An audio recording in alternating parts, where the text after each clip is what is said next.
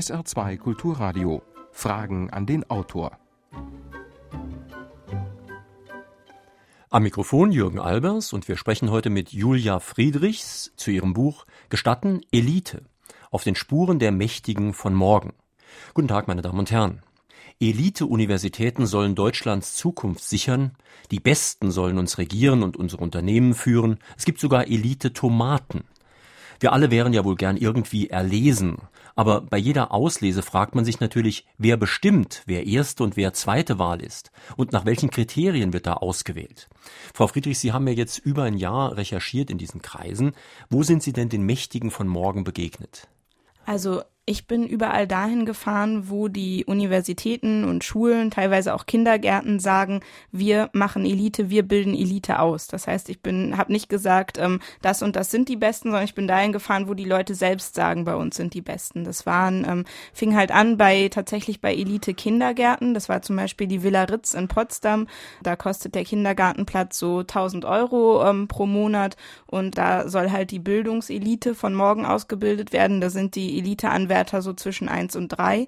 Dann ähm, ging es weiter ähm, in den Internaten, Schloss Salem und Schloss Neubeuern. Die sagen, sie sind die Elite-Schulen. Ich war an Elite-Universitäten. Ähm, das sind vor allem private Universitäten, wie zum Beispiel die European Business School in Österreich-Winkel, wo die Wirtschaftselite von morgen ausgebildet werden soll. Ich war aber auch in Harvard in den USA, habe da deutsche Studenten getroffen, die zur politischen Elite ausgebildet werden sollen und ähm, war in Bayern an der Elite-Akademie. Das ist so eine so eine Anstrengung des Freistaats, der so eine ja quasi zentral die die bayerische Elite ausbilden will. Das waren auch Studenten. Sie schreiben in Ihrem Buch ja auch ein bisschen über sich selbst. Also Ihre Eltern zum Beispiel sind Lehrer, eher sozialdemokratisch ausgerichtet und Sie selbst wohnen in Berlin in einer Wohngemeinschaft. Mhm. Und da war es doch für Sie bestimmt auch eine Art Kulturschock. Ja, das war tatsächlich ein Kulturschock für beide Seiten, glaube ich. Ja. Also ich habe das gleich beim ersten Besuch gemerkt, als ich ähm, zum Symposium, das ist so die Jahresveranstaltung an der European Business School in Österreich-Winkel, als ich dahin gefahren bin, da hatte ich eine Einladung, ich bin angereist, ich hatte alles richtig gemacht quasi und dann ähm, sollte ich nicht reinkommen dürfen, haben zwei Studenten mich am Eingang abgewiesen, haben gesagt, du darfst nicht rein, weil ich eine Jeans anhatte. Das war so der erste, der erste Kulturschock. Das heißt, ich musste mir komplett neue Kleidung erstmal zulegen, ähm, also ähm, Jacketts, Hosenanzüge und so weiter und musste mich tatsächlich für die Recherchen immer wieder verkleiden. Es war aber auch teilweise ein, ein Kulturschock, was so die Themen anging ging und die Art einfach, wie, wie gelebt wurde, das war für mich auch fremd und es war oft so, dass ich nach zwei, drei Tagen ja, Recherchereise einfach komplett erschöpft war, weil ich mich die ganze Zeit so verstellen musste und so bemühen musste, nicht aufzufallen. Mhm. Ich habe mich bei der Lektüre Ihres Buches oft gefragt, wer sich da wirklich versammelt in diesen Elitezentren. Ist das die geballte Kompetenz, der geballte Fleiß und die Vorbildlichkeit oder manchmal wirkt es ein bisschen wie so sektenähnliche Zirkel, die den Kontakt zur sonstigen Bevölkerung zunehmend verlieren? Also es hat von allem was. Es ist sicherlich sind es junge Leute, die sehr fleißig sind, sehr ehrgeizig sind, vor allem an den ähm, an den Unis für die Wirtschaftselite.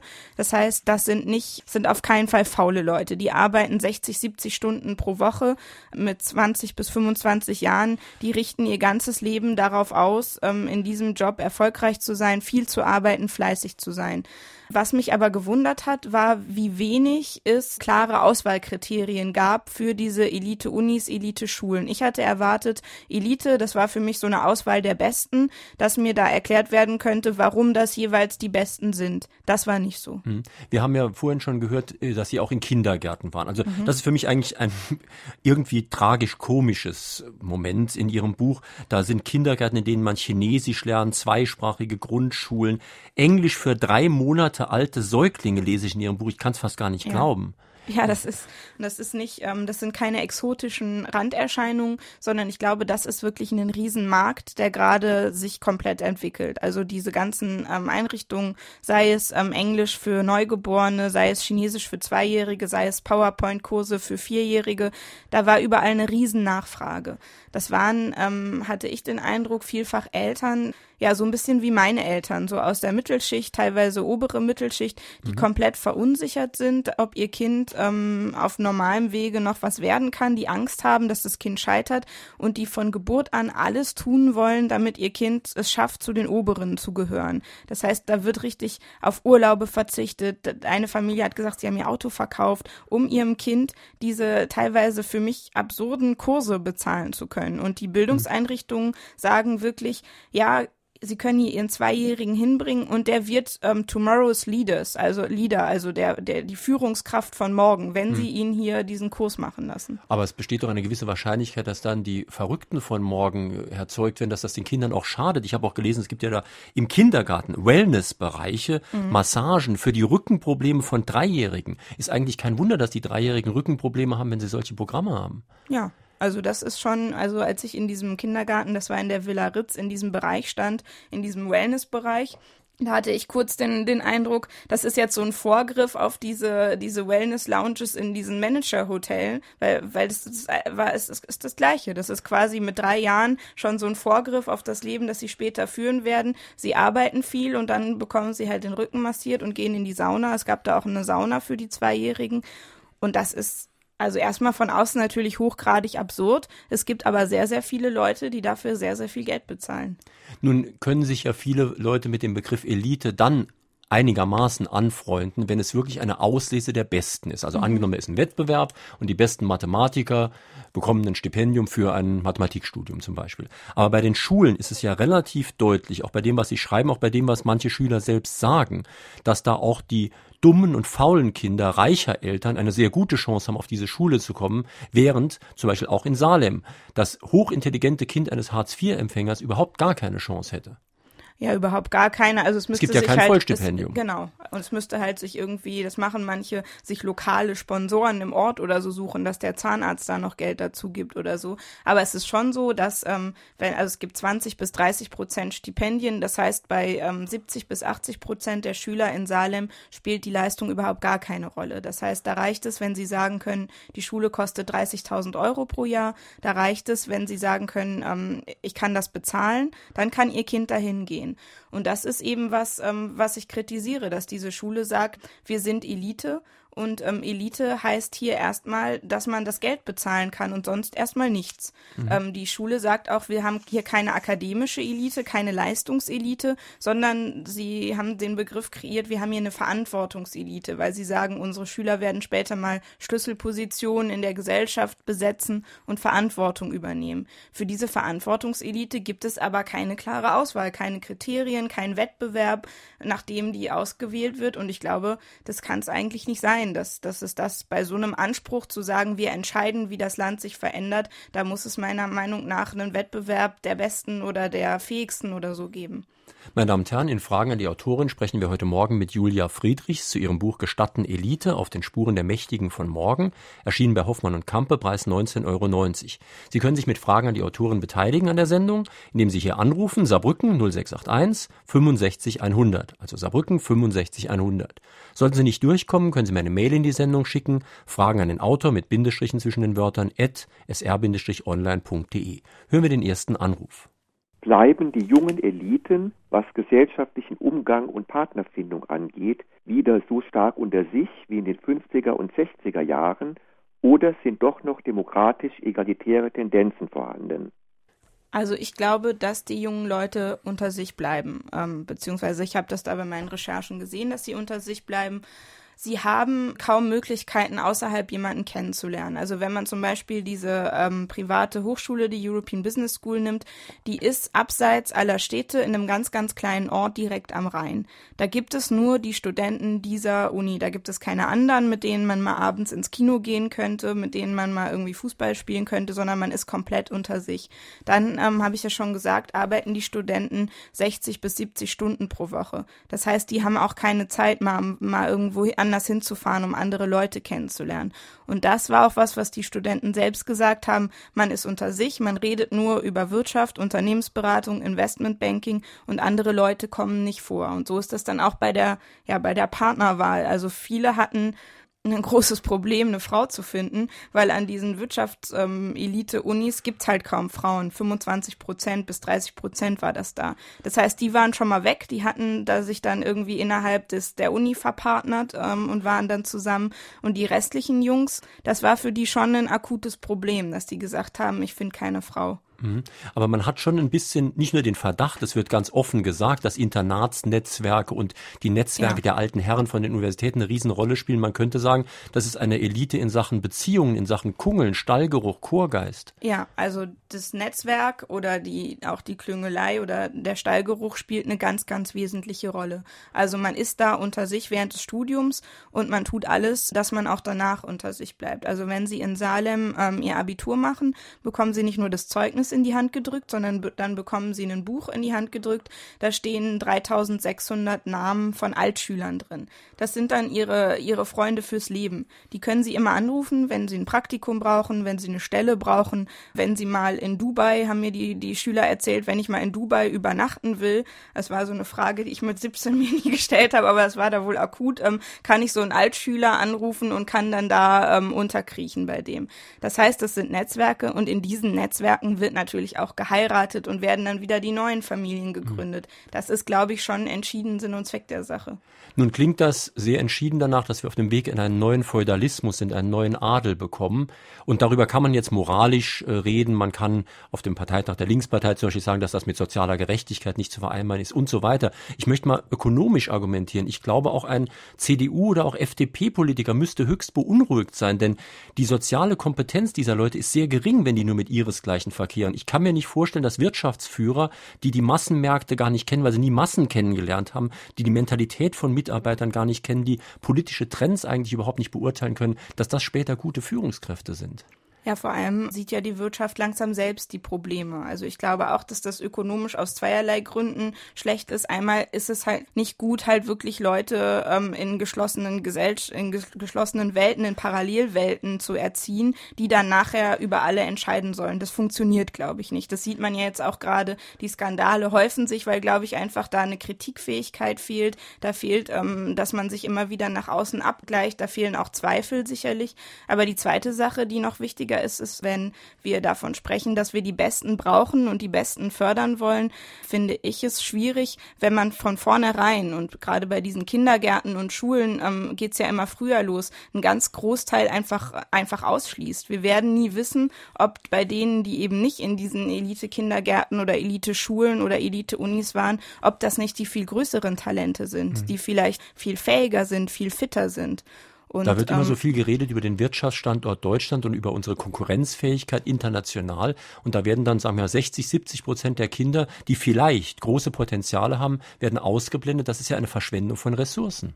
Ja, auf jeden Fall. Also ich habe ähm, parallel zu dieser Recherche, als ich in diesem Elite-Kindergarten immer wieder war, parallel einen Film gedreht über eine Familie, die sich selbst Unterschicht genannt hat. Und auch die hatten halt ein Kind in dem Alter. Das war elf Monate alt, das hatte keinerlei Spielzeug, das schaute den ganzen Tag nur fern, weil seine Eltern ihm nichts anderes bieten wollten und konnten. Und da kriegt man schon Bauchschmerzen, wenn man das beides gleichzeitig macht, weil ich habe dann schon gedacht, vielleicht hat dieses Kind Melina hieß die, vielleicht hat die ein Wahnsinnstalent, nur niemand wird es halt jemals herausfinden, weil sie einfach diese Chancen nicht hat. Und vielleicht hat der Maximilian oder die Theresa, die in die Villa Ritz gehen, vielleicht haben die gar nicht die Riesentalente, vielleicht wäre es okay, wenn die irgendeinen Job machen, aber vielleicht sind die gar nicht dafür geeignet, die die Top-Positionen zu übernehmen. Und das wird man halt nicht herausfinden, weil es eben von von klein auf geteilt wird und ich glaube, das passiert immer mehr und weil eben ein Wettbewerb, in dem wirklich Leistung und nachweisbare Leistung gefragt ist, weil es den nicht gibt. Hören wir noch eine telefonische Frage an die Autorin. Haben wir in Deutschland nicht so wenig Eliten? Die meisten wandern doch in die USA und andere Länder aus. Und müssen wir in Deutschland nicht unsere Bedingungen verbessern, um die Eliten hier im Lande zu halten? Also erstmal glaube ich, dass das mit dem Auswandern ähm, immer eine Sache ist, die wird viel erzählt, die ist aber nicht so. Also wenn man sich die Wirtschaftselite anguckt, die globale Managerelite, ist es nicht international. Also es gibt da keinen internationalen Markt, sondern die meisten Wirtschaftsbosse in Deutschland sind Deutsche. Es gibt in Deutschland ein paar Österreicher und Schweizer, das ist aber so eine Sondersituation wegen der sprachlichen Nähe. Ähm, in Japan sind die Wirtschaftsbosse Japaner, in den USA sind sie aus dem, aus dem angelsächsischen Raum. Das heißt, diese vielbeschworene internationale Kampf um die Köpfe, den gibt es in der Wirtschaftselite nicht. Das mag in der Forschung, ähm, mag es da ein bisschen anders aussehen, aber in der Wirtschaftselite gibt es den nicht. Und auch die ähm, jungen Leute, die ich getroffen habe, die wollen nicht in die USA auswandern. Das heißt, es geht da nicht darum, dass wir die hier halten müssen. Wenn man sagt, wir brauchen mehr Elite, wir brauchen wieder Elite, das war ja auch so der, der Anstoß für meine Recherche, dass das ja von Gerhard Schröder bis Annette Schawan bis zur Bildungsministerin eben alle Politiker immer wieder behauptet haben, finde ich schon, dass die Frage am wichtigsten ist, was denn für Eliten? Was sollen das denn für Eliten sein? Wie wollen wir die aussuchen und wie sollen die aussehen? Und deshalb mhm. würde ich erstmal die Frage, brauchen wir nicht wieder Eliten, erstmal mit ähm, ja, weiß ich nicht beantworten, weil es gibt Eliten, die könnte man brauchen und es gibt welche, die könnte man auf keinen Fall brauchen. Also man müsste erst mal sagen, was man unter Elite versteht. Genau, und man müsste definieren, wie soll die denn ausgewählt werden. Mhm um denn die Sache vielleicht mal etwas anschaulich zu machen als Sportler. Ich habe fast mein ganzes Leben Leistungssport betrieben. Da habe ich keinerlei Probleme mit Ranglisten. Und wenn dann zum Beispiel jemand am besten läuft, wird er mit hoher Wahrscheinlichkeit Weltmeister und das ist auch in Ordnung ja. so.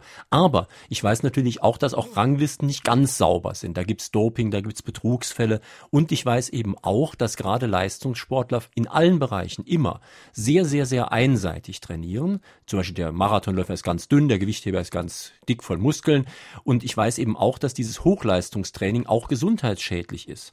Und um im Vergleich zu bleiben, ich habe das Gefühl, dass diese Hochleistungsausbildung auch gesundheitsschädlich ist, auch psychische Schäden hervorruft bei den Leuten. Und ich bin keineswegs sicher, dass diese hochspezialisierten Führungskräfte, die da an der European Business School zum Beispiel ausgebildet werden, dass die hinterher wirklich so gut sind und auch in vielen Bereichen einsetzbar. Ja, also das ist sicherlich ein Problem und halt, um, wenn man halt diesen Vergleich zum Sport nimmt, muss man halt sagen, je spezialisierter eine Elite ist, desto unproblematischer ist es sicher ähm, zu sagen, ihr seid spitze. Also ich, ich bin Werder Bremen Mitglied irgendwie. Ich verstehe, dass Ivan Klasnic ein besserer Stürmer ist als ich. Der schießt einfach Tore, der bringt nachweisbare Leistungen. Das ist in Ordnung. Ähm, wenn man aber von, das waren ja die, die Leute, die ich getroffen habe, von einer Art gesellschaftlicher Elite spricht. Also wenn man den Anspruch hat, man will über andere bestimmen, man will das Land lenken, ist das ja viel globaler. Desto schwieriger ist es natürlich zu messen, wer dazugehört und wer dazu nicht gehört. Also das wird da immer mit Leistung argumentiert.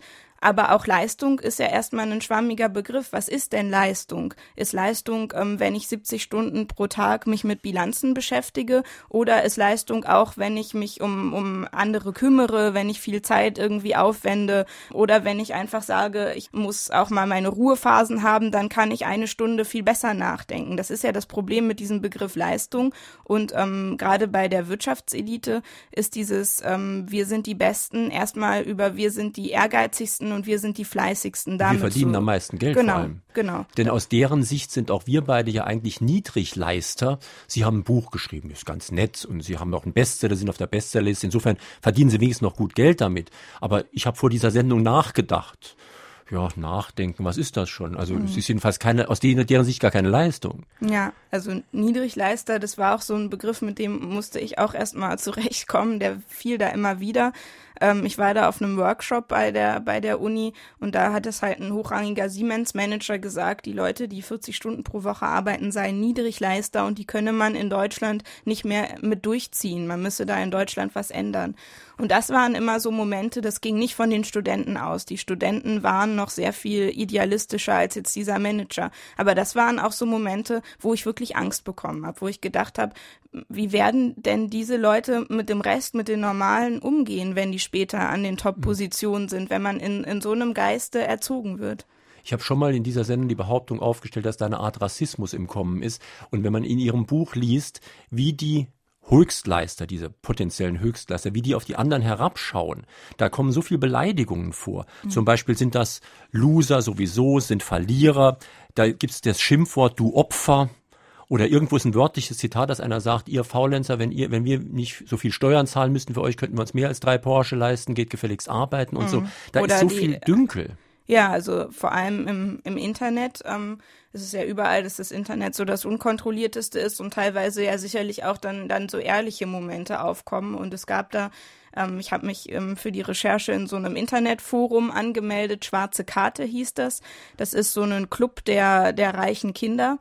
Da treffen die sich, da verabreden die sich für Partys und so weiter, also so ein bisschen soziales Netzwerk. Und da macht man sich schon große Sorgen, wenn man halt liest, was in diesen Foren halt dann diskutiert wird. Da heißt es halt, beschwer dich nicht, wenn du meckerst, dann, dann sorgt mein Vater dafür, dass du arbeitslos wirst.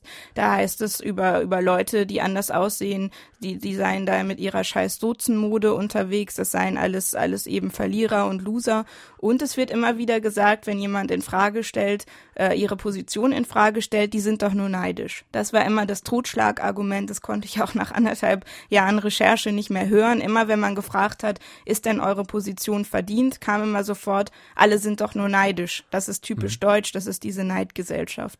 Ein Hörer aus Saarbrücken hat eine E-Mail geschickt, der meint eben, dass wir Eliten brauchen in einer Größenordnung von 60 bis 70 Prozent der Bevölkerung, um künftigen Herausforderungen gewachsen zu sein. Das heißt, wir müssten eigentlich, um beim Beispiel Fußball zu bleiben, eben nicht nur eine gute erste Liga haben, wir müssten viele, viele Vereine mhm. haben, in denen gut Fußball gespielt wird. Ja, aber dann ist das, dieses, dieses Wort Elite nicht mehr tauglich. Also wenn man das, das Wort Elite ernst nimmt, geht es da um eine kleine Gruppe von Auserwählten. Also ähm, Elite braucht immer den Rest, braucht immer die Masse. Das ist das Prinzip. Es gibt wenige und es gibt viele, es gibt den Rest. Und ich finde auch, dass unser Ziel sein müsste, möglichst viele, möglichst vielen die besten Bedingungen zu bieten. Aber dann ähm, braucht man da nicht mehr von Eliten zu reden. Das fände ich auch eigentlich angenehmer, ja. sondern mhm. dann könnte man die Förderung auch durchstufen, dass man halt sagt, die besten 60 Prozent kriegen eine Förderung, davon wieder die besten 20 Prozent kriegen eine Förderung, so dass man am Ende eine Gesellschaft hätte, die wie so eine Pyramide wäre, wo jeder so hochkraxeln kann. Das ist aber keine Elitegesellschaft. Mhm. Eine Elitegesellschaft ist immer entweder oder. Entweder ich bin oben oder ich bin unten. Also dieses Prinzip Elite sieht halt diese breite Mitte eben gerade nicht vor. Solange die Besten oben wären, könnte man darüber mit mir durchaus noch diskutieren. Aber Sie haben einen Lebenslaufforscher in Ihrem Buch, Professor Michael Hartmann, mhm. der hat sehr genau empirisch untersucht, wie das ist mit diesen Eliten und was über die Aufstiegschancen entscheidet. Ja, also der Michael Hartmann hat halt die Lebensläufe von 6.500 Promovierten verglichen und ähm, kommt halt ganz klar zu dem Ergebnis, dass die Leistung ähm, am wenigsten dafür ausschlaggebend ist, ob ich aufsteige oder nicht, sondern am meisten die soziale Herkunft. Das heißt, wenn man sich auch die Spitzenmanager anguckt, da kommen 80 Prozent der Spitzenmanager kommen aus den drei obersten Prozent der Bevölkerung, aus dem er nennt das Großbürgertum. Kann man drüber streiten, wie man wie man diese Schicht nennt. Aber ähm, es ist auf jeden Fall so, dass die soziale Herkunft bei der Frage, ähm, schaffe ich es nach oben, in, vor allem in der Wirtschaftswelt, absolut entscheidend ist, weil eben die Auswahl nach so ähm, viel weniger nach messbaren Kriterien getroffen wird, als man sich immer vorstellt. Das heißt, da sitzen in Auswahlgesprächen, sitzt sich der Chef, sitzt, sitzt einem Jungen gegenüber, der will da rein in die Firma. Und da geht es ganz viel darum, irgendwie stimmt die Chemie, sehe ich mich in dem wieder, ist der einer, der kommt aus demselben sozialen Hintergrund, fühle ich mich sicher bei dem. Das hat mir auch einen ähm, Direktor eines Internats ganz klar gesagt, als ich gefragt habe, wieso können denn ihre Schüler mit so viel schlechteren Leistungen, wieso machen die Karriere? Und da hat er gesagt, ja, so ein 1,0 Abiturient vom staatlichen Gymnasium, der schaut in so einem Auswahlgespräch auf seine Schuhe, der ist nervös, der, der weiß nicht, wie er sich geben muss. Unsere Schüler, die wissen das. Die sind von klein auf damit groß geworden, die schauen dem Gegenüber in die Augen, die blöffen auch mal, wenn sie bei einer Frage keine Ahnung haben und das kommt halt total an und die schaffen diese Auswahltests. Und so kommt es eben, dass die Leistung letzten Endes da die geringste Rolle spielt. Ich glaube, dass die Autorin sich zu stark auf Wirtschafts- und Geldelite konzentriert hat. Wahre Elite protzt nicht und grenzt sich auch nicht ab. Also ich bin der Meinung, die wahre Elite geht auf Staatsschulen und setzt sich trotzdem durch und bleibt in der Bevölkerung verhaftet. Und was die Schulen so als Elite definieren, das ist meiner Meinung nach eigentlich nur ein Stempel, um Geld zu machen, Geld zu verdienen. Also ich glaube, sie hat sich eher im Bereich von, naja, sagen wir, von neureichen, abgehobenen Leuten bewegt, das aber eigentlich nicht die wahre Elite ist. Also meine Versuchsanordnung war ja eben dahin zu fahren, wo die Leute selbst sagen, dass sie Elite sind. Man hätte auch was ganz anderes machen können, aber ich sehe mich halt ähm, nicht in der Position zu sagen, das und das ist Elite und ich fahre dahin, wo ich den Leuten das zuschreibe. Also ich bin wirklich, und da bin ich fast bei allen ähm, Kerneinrichtungen gewesen, die von sich sagen, wir sind Elite. Ich finde es schwierig, wenn man sagt, man hätte woanders hinfahren müssen, hätte halt ich tatsächlich sagen können, müssen, ihr seid Elite und ihr nicht das ähm, ist als Reporterin, erstmal sehe ich hm. da nicht meinen Job, sondern ich wollte wirklich hinfahren und sagen, wie sehen es denn die, die es von sich selbst behaupten? Das sind erstmal für mich mhm. da die üblichen Verdächtigen. Außerdem die wahre Elite, wie der Hörer das zu Recht formuliert, die würde sich zum Teil gar nicht als Elite bezeichnen, genau. sondern die würde, würde einfach sagen, wir sind ordentliche Menschen und wären sehr viel bescheidener. Und diese Elite-Diskussion, die auch in der Politik ja zunehmend geführt wird, mit positivem Unterton, die ist ja, wie Sie in Ihrem Buch ziemlich deutlich rausarbeiten, auch eine Art Kampfbegriff. Es steckt da schon was dahinter. Es steckt Machterhalt dahinter und das Absichern von Positionen. Ja, also das ist auf jeden Fall so. Und ähm, ich glaube auch, dass zum Beispiel, ähm, ja, dass jetzt die Elite-Universitäten gegründet wurden. Das hat natürlich schon auch den Hintergrund, dass man sagen will, dass man begründen will, wir sparen bei den restlichen Universitäten. Wir stecken unser ganzes Engagement, unsere ganze Kraft in die besten, in die Elite-Universitäten. Insofern ist dieser Elite-Begriff klar einer, bei dem geht es immer um die Verteilung von Macht. Da kommt man gar nicht drum rum. Also ähm, Elite heißt immer auch, ich bekomme mehr, ich bekomme mehr Privilegien, bessere Chancen, bessere Möglichkeiten. Und da ist natürlich dieses Prinzip der selbsternannten Elite ganz wichtig, weil die rechtfertigen dadurch, dass sie bestimmte Positionen später in der Gesellschaft besetzen werden. Sie sagen, wir sind ja Elite. Deshalb ist es total richtig, dass wir im ersten Job schon 50.000 Euro verdienen. Deshalb ist es total richtig, dass wir bessere Jobs bekommen als andere von normalen Universitäten. Und deshalb finde ich es schon wichtig, zu denen hinzufahren und fragen, wie, zu fragen, wieso die das so sehen. Eine Hörerin aus Saarbrücken schreibt uns, dass Daniel Gödewehr seine Karriere gemacht hat und er kam ja ursprünglich nicht aus der Autowelt. Er war bei VW dann ein hohes Tier. Er selbst hat sich auch in gewisse Tiefen begeben und vielleicht geahnt, was es für Ereignisse und Erfahrungen für Nicht-Elitäre gibt. Und die Hörerin meint, solche Elitäre wie ihn gäbe es kaum. Also es ist so, dass diese Wege für, für Quereinsteiger und diese, diese Wege abseits dieses geraden Weges, den ich beobachtet habe, dass das tatsächlich immer schwieriger wird. Also es gab sicherlich, das sagt auch der Michael Hartmann, der sich seit 30 Jahren halt als Eliteforscher damit beschäftigt, die Durchlässigkeit für Eliten lässt in Deutschland dramatisch nach. Das heißt, ähm, dass wirklich die Frage, ähm, dass jemand auch mal für eine Zeit was anderes macht oder sich mal irgendwie woanders umschaut oder einen anderen Weg wählt, um eben gerade so Brüche oder Widersprüche im Leben auch zu sehen, die ja, glaube ich, einfach wichtig sind, wenn man Entscheidungen treffen will. Das wird tatsächlich immer schwieriger und ähm, ich glaube, da hat die, die Wirtschaft auch, macht sich da auch selber viele Probleme dadurch, dass sie diese Abziehbilder, Lebensläufe eben verlangt und fordert. Heute fällt es auf in der Presse, dass meist die Aufsteiger geschasst werden und im Feuer stehen, sprich in die Fallen tappen. Die Eliten sind und bleiben aber die Strippenzieher, die Königsmacher und agieren im Hintergrund, früher, heute und morgen. Ich glaube, da ändert sich nicht viel oder täusche ich mich wirklich. Denn Herrschaftswissen bleibt bestehen, heute und morgen. Und so sind es wenige Familien, die die Wirtschaft lenken und das Geld verdienen, die Eliten bilden. Was sagt die Autorin dazu? Also es ist tatsächlich so, dass wenn man sich die Wirtschaftselite anschaut, dass die Aufsteiger ähm, oft in Krisensituationen geholt werden. Also nimmt man jetzt Kleinfeld bei, bei Siemens oder jetzt ähm, René Obermann bei der, bei der Telekom. Immer wenn es bei einem Unternehmen kriselt, haben die Aufsteiger quasi eine Chance, also die, die von außen kommen. Sie sind dann auch die Ersten, die quasi wieder, wieder gehen müssen, weil sie machen die meisten Fehler. Das ähm, kann man, kann man schon sehen. Ja, das ist ist ja auch das logische Prinzip. Wenn ich einmal die Macht habe, wenn ich einmal Privilegien habe, werde ich alles dafür tun, ähm, um mir die nicht nehmen zu lassen. Und da hilft, glaube ich, der Elitebegriff schon, weil er eben da legitimiert, weil er eben sagt, es ist mhm. richtig, dass ich diese Position habe. Also ich habe wirklich viel nachgedacht durch Ihr Buch und das ist ja schon mal gut, dass das Buch mich ja, dazu gebracht hat. Also ich bin dazu gekommen, dass es eigentlich auch für die Wirtschaftskreise sehr gefährlich ist, was da läuft. Und ich wundere mich, dass es so wenig selbstkritische Gedanken in Kreisen Kreisen der Konservativen, auch der Liberalen gibt. Denn dieser neue Adel, der da entsteht, entspricht ja ziemlich auch dem Erbadel, den es mal gab, eben weil es eine geschlossene Gesellschaft ist und keine demokratische offene Gesellschaft. Nun gut, der damalige Erbadel, dagegen gab es eine Revolution des dritten Standes, des Bürgertums, die sind auf der Guillotine gelandet. Ganz so muss das jetzt nicht ausgehen, aber wenn die sich so stark von der Gesellschaft isolieren, es gab jetzt eine Umfrage, nach der nur noch neun Prozent der deutschen Bevölkerung mit den Managern einverstanden ist.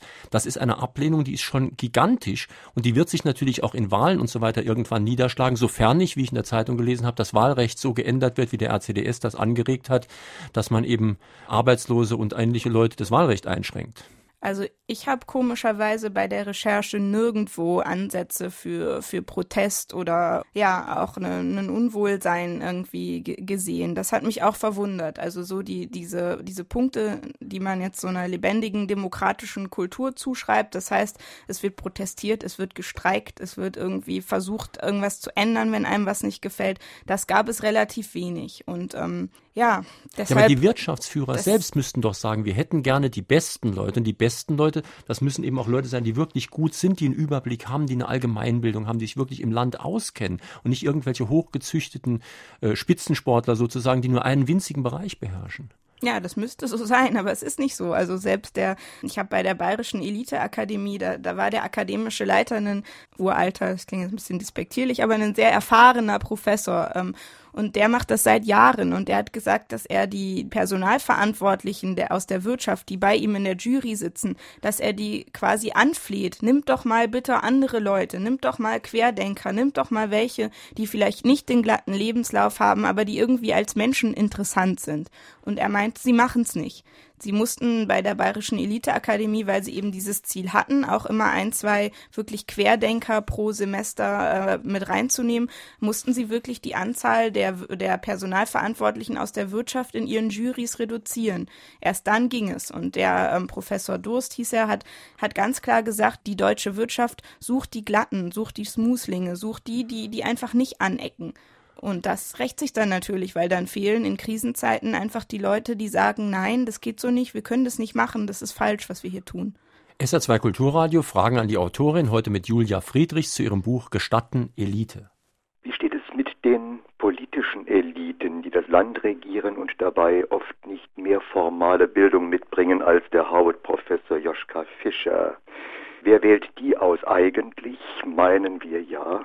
Sind wir das, die dann demokratisch wählen?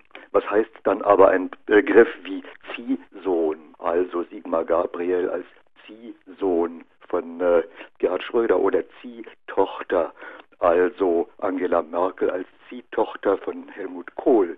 Wie viel Auswahl bleibt uns noch? Also ich war nach der Recherche ähm, erstmal froh, dass sich überhaupt noch jemand für die politische Karriere quasi bewirbt, also dass wir da überhaupt noch eine Auswahl haben, weil ähm, ich hatte den Eindruck, dass von denen, die ich getroffen habe, die also wirklich den Anspruch hatten, wir werden Deutschlands Elite von morgen, von denen wollte einfach keiner in die Politik. Und ich bin am Ende der der Recherche zu Orten gefahren, wo ich dachte, na hier müssen sie doch jetzt mal sein. Zum Beispiel nach, nach Harvard, das war ein Stipendium, was der deutsche Staat bezahlt hat. Da sollte der politische Nachwuchs ähm, erzogen werden oder sollte ausgebildet werden. Und auch da hieß es, na, wir wollen lieber in die Wirtschaft, wir wollen lieber zu Beratungen, wir wollen lieber uns selbstständig machen. Das heißt, ähm, in die Politik, das war so ungefähr das Unattraktivste, was man sich vorstellen konnte. Einer in Salem hat mir gesagt, er wolle unbedingt in die Politik, ähm, deshalb würde er Lobbyist werden, weil dann könnte er die Politiker gut beeinflussen. Das heißt, das hat mir schon echt Sorgen gemacht, weil ähm, wenn man sa sagt, die politische Elite ist die einzige, die legitimiert ist dadurch, dass alle sie wählen, finde ich, ist es schon ein Problem, wenn ähm, ja, das so unattraktiv ist, wenn da einfach so viele sich nicht dafür interessieren und wirklich mit großer Verachtung von dieser Karriere reden. Also sagen, das sind eh nur die, die mittelmäßigen, die, die ganz schlechten. Am Ende wird's dann auch tatsächlich so. Und das ähm, wird, glaube ich, schon ein Problem kommt diese Verachtung der Politiker aus dieser Sicht nicht zum Teil auch daher, dass die sich wenigstens überhaupt noch irgendwie, ich meine, der Hörer hat das völlig zu Recht eingeschränkt, aber dass die sich überhaupt irgendwie noch Wahlen stellen müssen, die müssen noch irgendwie Rücksicht nehmen auf Rentner und Hartz-IV-Empfänger, während die Wirtschaftselite sich gar keinem mehr verantworten muss, außer den Aktionären. Nee, es kommt zum einen, ähm, was die ganz stark kritisiert haben, sind die langen, der lange Anlauf, den man braucht in der Politik. Also, ähm, dass man da eben nicht schnell Karriere machen kann über drei, vier Ecken, sondern dass man, ähm, also was sie halt gesagt haben, war immer, ich klebe doch nicht zehn Jahre Plakate, ich fahre da doch nicht über die Dörfer und präsentiere mich. Das war was, was, was ganz klar kritisiert wurde. Ja, aber wurde. genau und, das ist doch, dass man eben sich der Bevölkerung noch irgendwie ja, stellen muss. Klar. Aber das zweite, oftmals noch wichtigere, war einfach, dass sie gesagt haben, als Politiker verdiene ich einfach so wenig, das interessiert mich einfach null. Wenn geistige und körperliche Ausbeutung und Abhärtung in Form von Saunakursen sogar für Dreijährige zur sogenannten Eliteausbildung gehören, ist dies auch ein Fall für den Kinder- und Jugendschutz wegen massiver Verletzung der Menschenrechte, Mich würde interessieren, inwiefern der Autorin Fälle von Eingriffen staatlicher Schulaufsicht bei diesen Privatschulen bekannt sind. Also dieser, dieser Kindergarten ähm, Villa Ritz, der arbeitet eng mit dem Jugendamt zusammen und das Jugendamt sagt, es ist komplett unproblematisch, was da passiert. Und ähm, ich glaube, man sollte da auch nicht überdramatisieren. Also wenn so ein Kind irgendwie eine Sauna im Keller hat, wird das nicht gequält, sondern es ist einfach ja, finde ich, eine, eine, über, eine, schon skurrile Überspitzung einer, einer Situation. Aber die, die Tatsache, ähm, dass kleine Kinder schon früh anfangen sollen zu lernen, das ist ja was, was sich in den letzten Jahren wirklich nicht nur an diesen Einrichtungen beobachten lässt, sondern was sich ja bis ganz weit in die Mittelschicht irgendwie reinzieht, dass wirklich gesagt wird, mein Kind soll früher eingeschult werden, soll früher Englisch lernen, soll bitte im Kindergarten nicht nur spielen, sondern soll auch im Kindergarten schon Naturwissenschaften, ABC und so weiter lernen. Das heißt, ähm, man kann jetzt sagen, dass mit der Sauna ist halt wirklich ähm, die absolute Übertreibung, aber steht mhm. ja nur, glaube ich, maßgeblich für einen Prozess, der sich doch relativ weit in die Gesellschaft reinzieht. Ein Hörer aus Solingen hat hier eine ganz interessante Mail geschickt. Er schreibt, natürlich gibt es einen neuen isolierten Erbadel. Leute ohne Fähigkeit, aber den richtigen Eltern, Beziehungen und so weiter bekommen die besten Posten. Der Grund dafür, dass es dagegen keinen Widerspruch gibt, kann doch nur der sein, dass in diesen Posten knallharte Fähigkeiten gar nicht gefordert werden. Computer und niedrige Angestellte übernehmen hier offenbar die schwierige Arbeit. Ansonsten könnten sich diese Kreise die Abschottung ja gar nicht leisten und es wäre tatsächlich irrational. Also Leute ohne Fähigkeiten würde ich erstmal widers widersprechen. Also mhm. die Studenten an den, an den Unis, die waren ähm, weder dumm noch faul. Sie waren aber auch nicht durchweg begabter als die normalen Studenten, sondern sie waren einfach wie an allen anderen Unis auch, gab es irgendwie sehr kluge und weniger kluge, die halt nur eben an dieser besonderen Einrichtung waren.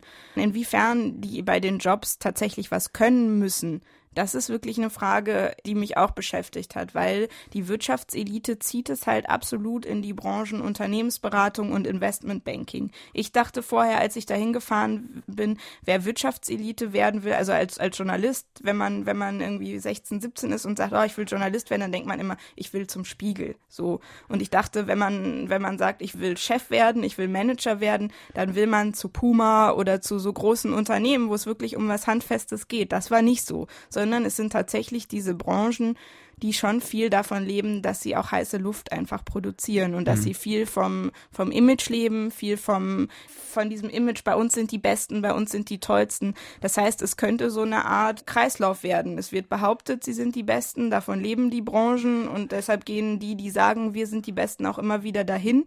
Das zu, zu durchschauen, ähm, ja, das wäre sicherlich nochmal eine interessante Frage, was sie tatsächlich wirklich an Handfestem leisten. Ja, das ist genau das, was ich auch dachte nach der Lektüre Ihres Buchs, dass da viel Windmacherei dabei ist. Das sind ja auch genau die Branchen. Ein einfacher mittelständischer Unternehmer, der muss seinen Markt kennen, der muss wirklich sehr klug sein und sehr genau arbeiten, sonst klappt es einfach nicht. Aber das sind Leute, die tragen da eine 70-Stunden-Woche vor sich her, haben Terminkalender, die auf anderthalb Jahre gefüllt sind. Und einer sagt ja ganz offen, dass die überlangen Arbeitszeiten oft mehr Show sind, dass man mhm. oft bis Mitternacht da sitzt, einfach um da zu sitzen. Ja. Ja. Und das ist, das würde ein mittelständischer Unternehmer zum Beispiel nicht machen. Der würde seine Arbeit machen, so schnell wie möglich, dann würde er heimgehen. Ja. Also ich habe auch an der an der ähm, European Business School habe ich einen getroffen, dessen Vater war so ein mittelständischer Bauunternehmer in Franken und der hat auch gesagt, also der Sohn hat auch gesagt, er kann das alles nicht mehr hören. Das ist so viel heiße Luft, was von diesen Beratern und Investmentbankern ähm, produziert wird, weil er halt irgendwie von zu Hause das Verständnis hatte, wir bauen Häuser, wir brauchen Leute, die die Häuser kaufen, deshalb müssen die Leute auch irgendwie Geld verdienen. Das heißt, bei dem war noch der Blick für den Zusammenhang da. Der geht, glaube ich, in diesen, in diesen äh, hochspezialisierten Branchen, wo es wirklich immer nur darum geht, zu beraten oder teilweise in den, in den Banken Investitionen zu tätigen, die keiner mehr nachvollziehen kann. Der kann, glaube ich, verloren gehen. Also mich interessiert, wer die Initiatoren dieser Kindergärten und Schulen und Universitäten sind.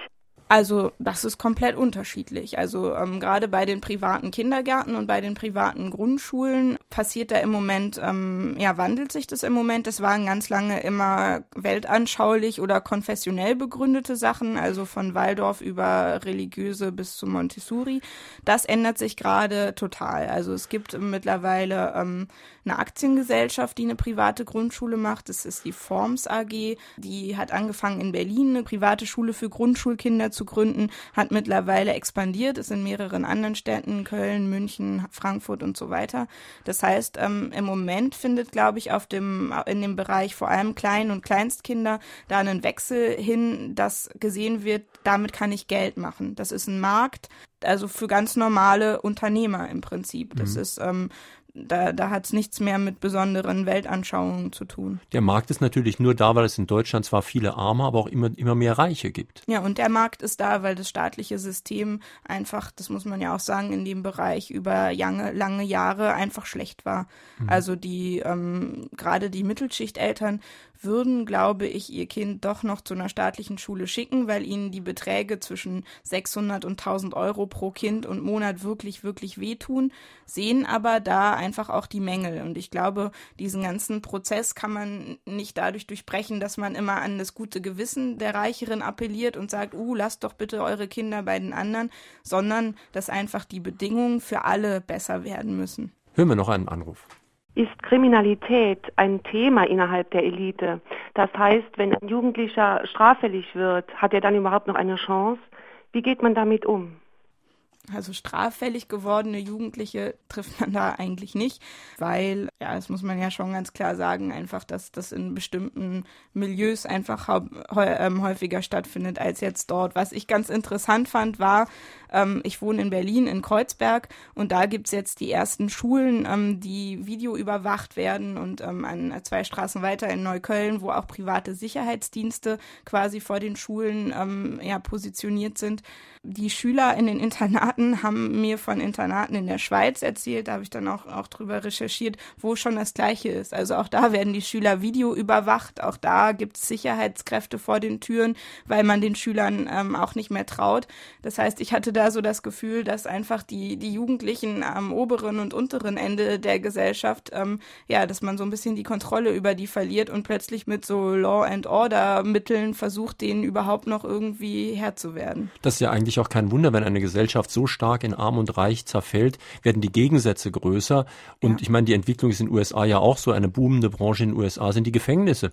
Denn wenn, wenn den Jugendlichen gar keine Chancen mehr geboten werden, wenn die viel gepriesenen Aufstiegsmöglichkeiten einfach nicht da sind, dann bilden sich da Parallelgesellschaften, wo Kriminalität auch normal ist. Ja, aber auch am oberen Ende der Gesellschaft, wenn ich eben weiß, ähm, mein Leben wird an das meines Vaters und Großvaters nicht mehr ranreichen, ich kann das einfach nicht mehr toppen, ähm, hat man natürlich auch Probleme. Also ich hatte mir da vorher nie Gedanken drüber gemacht, aber auch dieses Reichsein ist, glaube ich, für Teenager nicht so das, ähm, ja, nicht so das Einfachste. Also ein ähm, Schüler, den ich im Internat getroffen habe, die hatten da halt einen Golfplatz im Schloss Neubeuern und ich habe dann gefragt, macht dir das denn Spaß, Golf spielen? Hat er gesagt, nee, aber ähm, er wird es halt lernen wollen, weil dann könnte er halt am Wochenende, wenn er seinen Vater mal sieht, wenigstens mal was mit dem machen. Das heißt, die haben es auch nicht leicht, das muss man halt echt mal sagen. Also da sind Eltern, die haben total wenig Zeit, die arbeiten viel und die geben ihrem Kind auch oft das Gefühl, ja, du wirst eh nicht an mich ranreichen, du wirst die, die 30 Millionen, die ich mit Aktien gemacht habe, die wirst du wahrscheinlich nicht mehr machen. Das heißt, ähm,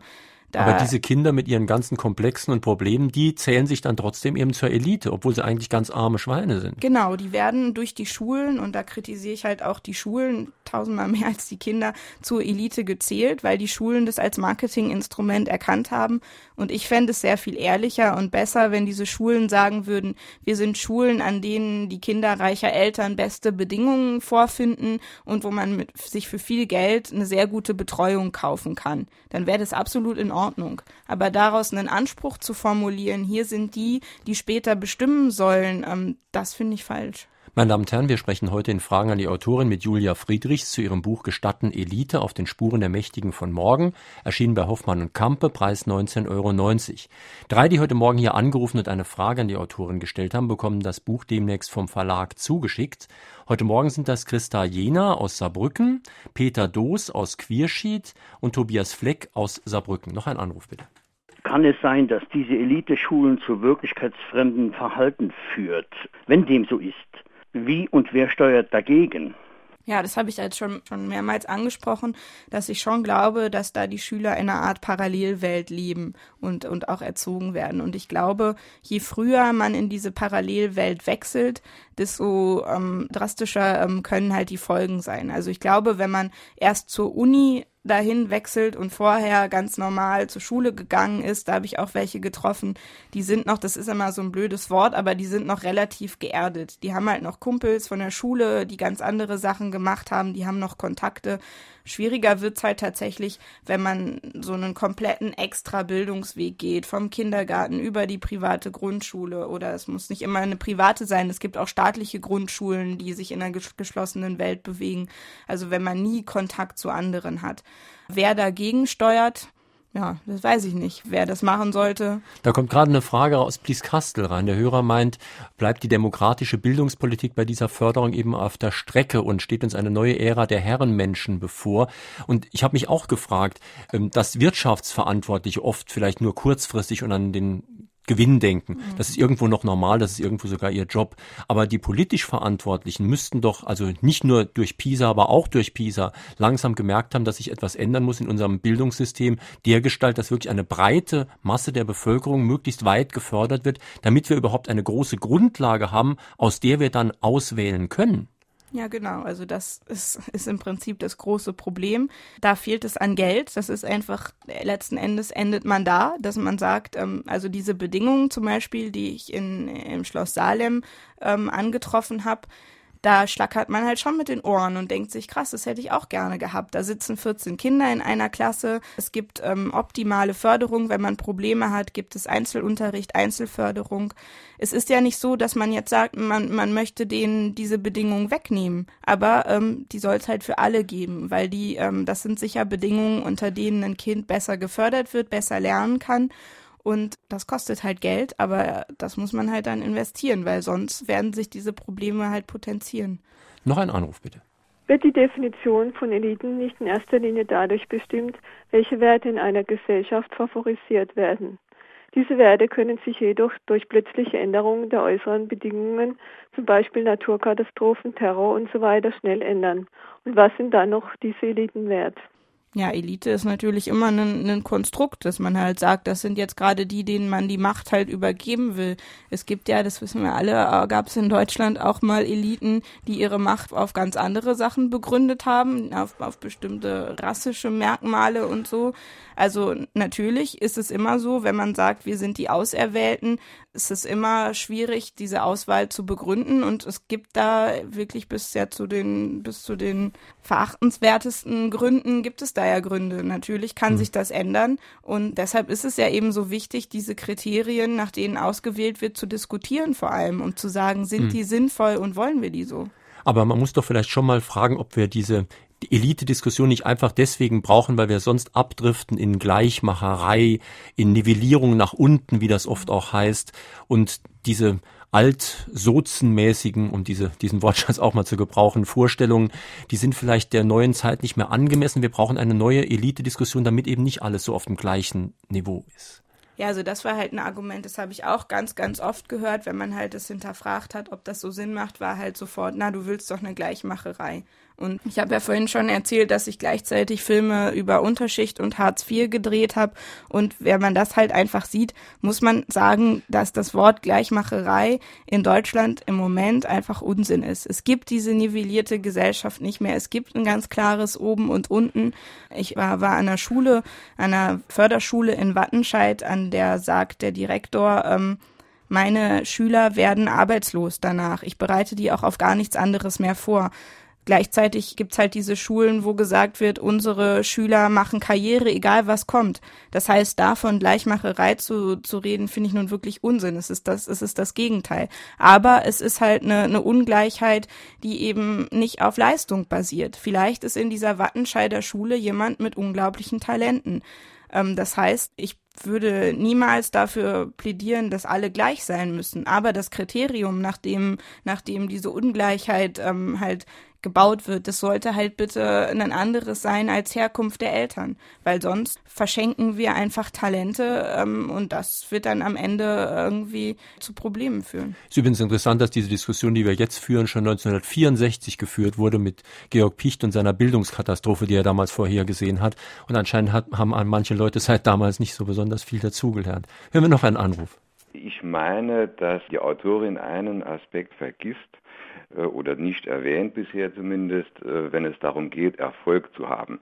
Das ist ganz einfach das Glück. Es gibt zum Beispiel, hm, bin ich überzeugt, Tausende von Menschen in Deutschland, die fähig werden, Bundeskanzler zu sein. Aber es gibt nur einen, der es alle vier Jahre wird. Was meint die Autorin denn dazu? Ich glaube, dass ähm, an diesen Elite-Institutionen alles getan wird, um den Faktor Glück zu minimieren und ähm, dass das auch ganz gut funktioniert. Also ich glaube, für normale Studenten oder normale Auszubildende spielt Glück sicherlich eine Riesenrolle. Das würde ich jetzt auch zum Beispiel, wenn, wenn ich mir halt bislang mein, mein Berufsleben angucke, gibt es ganz viele Momente, wo ich gesagt wo ich sagen würde, da habe ich einfach den richtigen getroffen zur richtigen Zeit und ähm, das war Glück.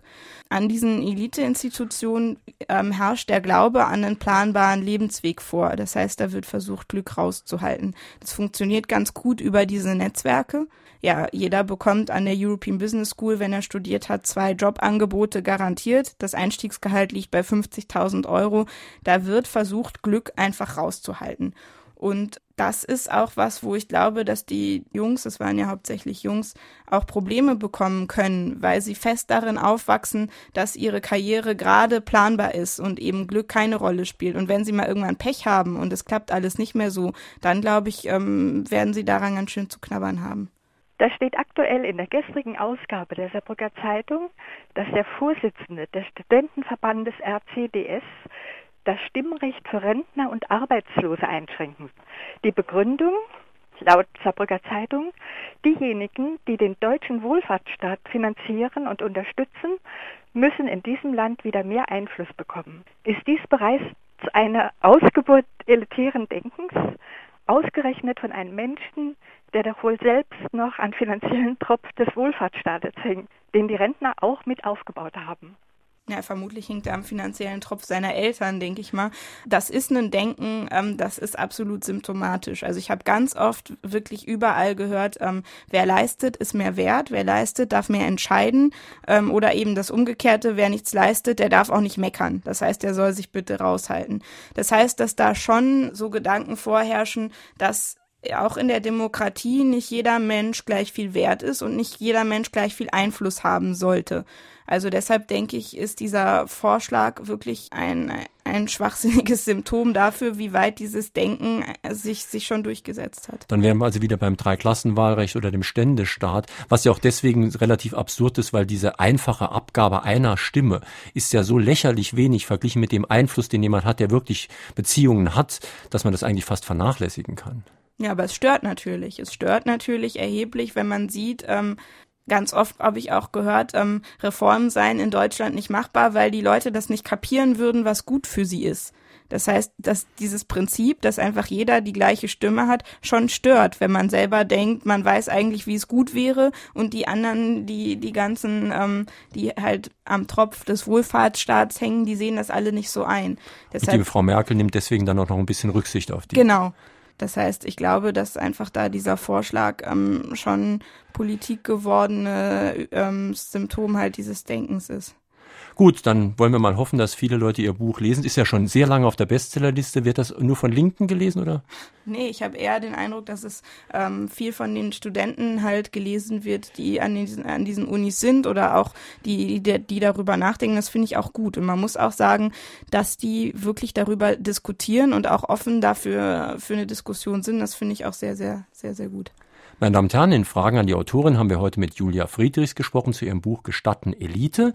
Diese Sendung, die Sie gerade gehört haben, werde ich morgen ins Internet stellen. Sie können sich dann als elektronische Kopie auf Ihren Rechner herunterladen, einfach nochmal anhören, vielleicht eine CD machen und an Freunde weiter verschenken, wie immer Sie wollen. Wir haben ja auch noch ein zweites Abruffach im Internet, unser Klassikerfach. Da habe ich jetzt neu eingestellt eine Sendung von 1973 mit Professor Heinz Haber. Stirbt unser blauer Planet, die Naturgeschichte unserer überbevölkerten Erde. Eine merkwürdige merkwürdig aktuelle Sendung von 1973. Hier folgt jetzt gleich das SR2 Konzert und am nächsten Sonntag in Frage an den Autor Rüdiger Sieber zu seinem Buch Vision Malaysia, Multikulti, Malls, Moscheen. Es geht unter anderem um die Frage, ob es einen asiatischen Islam gibt, der gelassener und toleranter ist als der Islamismus, den wir vor allem aus dem Nahen Osten kennen. Ist Malaysia eine Art Scharnier zwischen Ost und West, eine Art Schmelztiegel? Das am nächsten Sonntag. Ich hoffe, Sie schalten wieder ein. Schönen Sonntag wünscht Ihnen Jürgen Albers.